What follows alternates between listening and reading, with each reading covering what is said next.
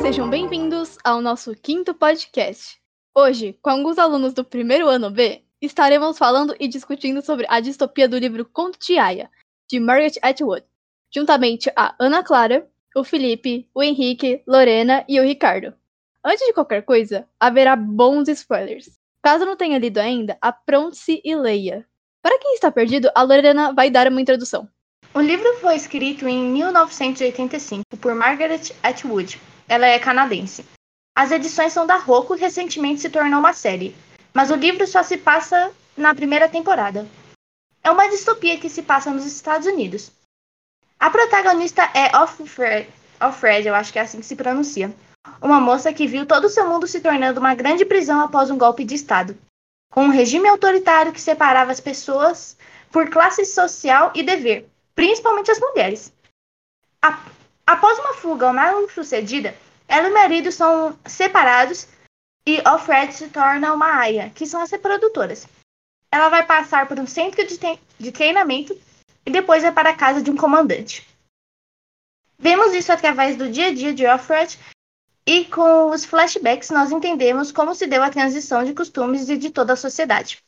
O grande final de O Conto de Aya fica em aberto, deixando no ar a pergunta se ela conseguiu fugir ou foi capturada pela polícia secreta após violar as regras. E vocês, o que podem acrescentar acerca disto? Bom, eu vou complementar sobre as aias. Na obra, a principal delas é Offord, que podemos assim perceber o nível dessas mulheres nessa sociedade, já que o significado de seu nome seria basicamente do Fred, ou seja, ela, vi ela vivia em função dele. Mas vamos nos encaixar dentro dessa história. Tudo começou com um golpe de Estado por um grupo de fundamentalistas religiosos.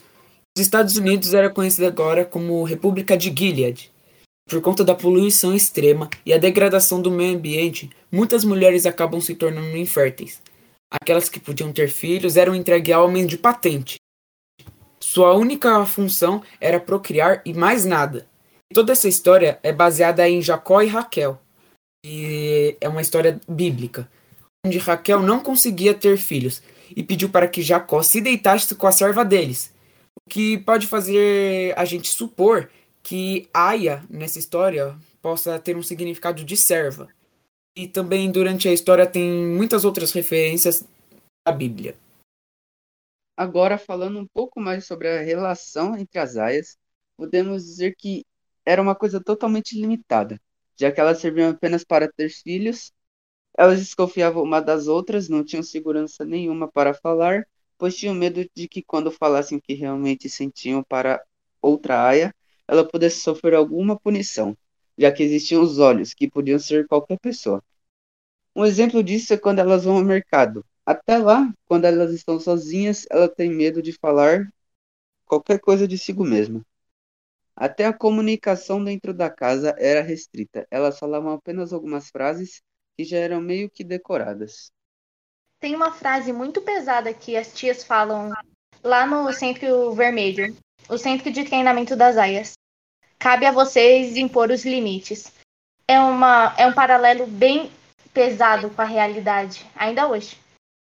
Um ponto que me chama a atenção dentro da obra é a sua ligação a acontecimentos reais em países que levam, no caso, a Torá de forma literal, tendo a própria autora dito que cada um dos fatos presentes no livro aconteceu de alguma forma na vida real. E ela ainda vai além quando diz que o Conde Aya seria a forma com que ela imaginou se o que acontecesse nesses países acontecesse na América, e como ela é de origem protestante puritana, colocou a Bíblia como livro em questão. Além disso, é interessante pelo emblematismo do livro ser escrito em 1984, justamente o ano em que se passa a clássica distopia, onde a autora teve fortes inspirações. Além de outras distopias clássicas, como Admirável Mundo Novo. Só que no Conde Aya temos a perspectiva de uma mulher, o que causa novos debates. Assustador era ver que o livro não passou além dos próprios pensamentos de June, já que a escrita era algo proibido na distopia. Em um futuro próximo, o Centro Vermelho tinha sua função de abrigar os habitantes locais. Sem advogados, não tinham direito de defesa. Jornais, revistas, livros e filmes não existiam também. Até mesmo as universidades tinham sido anuladas. Um lugar aterrorizante, não? As mulheres acabavam ganhando algumas funções para exercerem lá.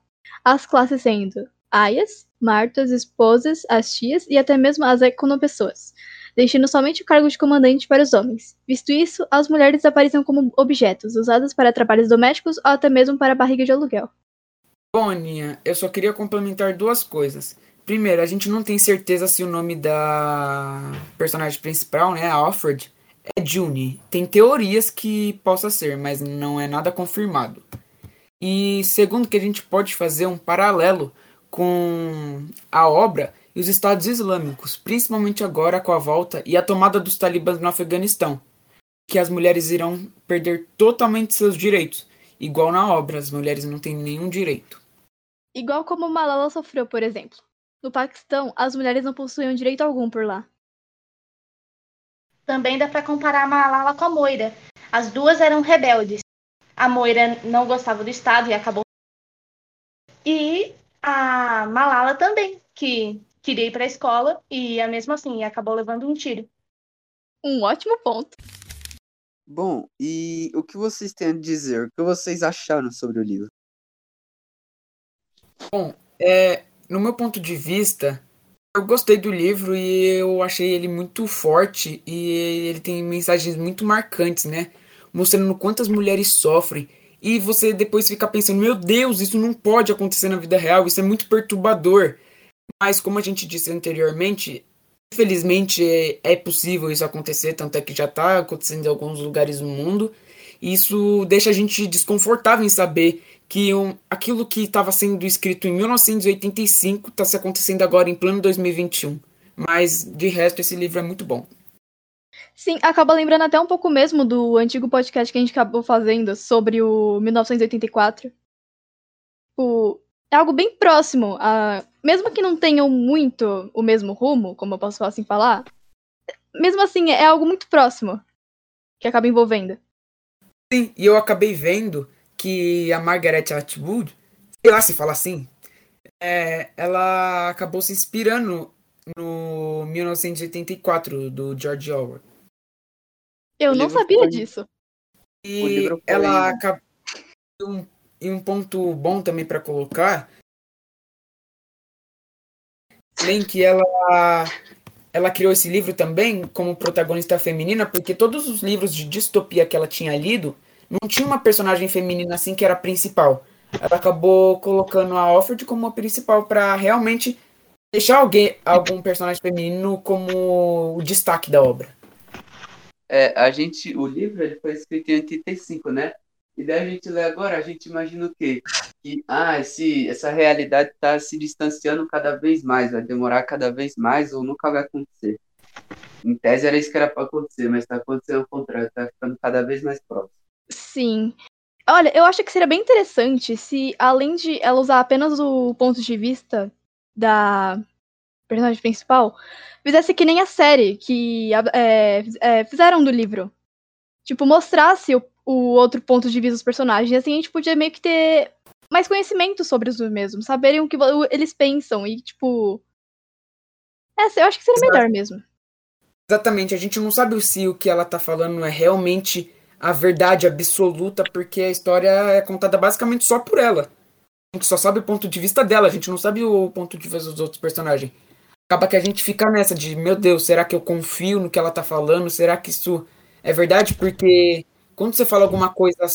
Quando você fala alguma coisa sobre você, nem sempre é verdade. Você pega o seu ponto de vista, você não pega o ponto de vista do outro. Sim, sem falar como que eu falei, né? É, não foi nem escrito nem nada. Era tudo que passava na cabeça dela. A série abriu muito mais esse mundo. É, abrangiu muito mais questões. Sim, é bem interessante mesmo que tenham feito isso. Eu acho que estão ainda até dando é, mais continuidade, né? Ao que parece. Bom, e no final da obra também, a gente fica com um ponto de interrogação, né? Porque não sabe ao certo o que aconteceu, mas a gente vê que a autora quis mostrar que a união faz a força. Sem contar que também deixa muitos pontos em aberto. Ah, então acho que é por isso hoje, pessoal. Tchau!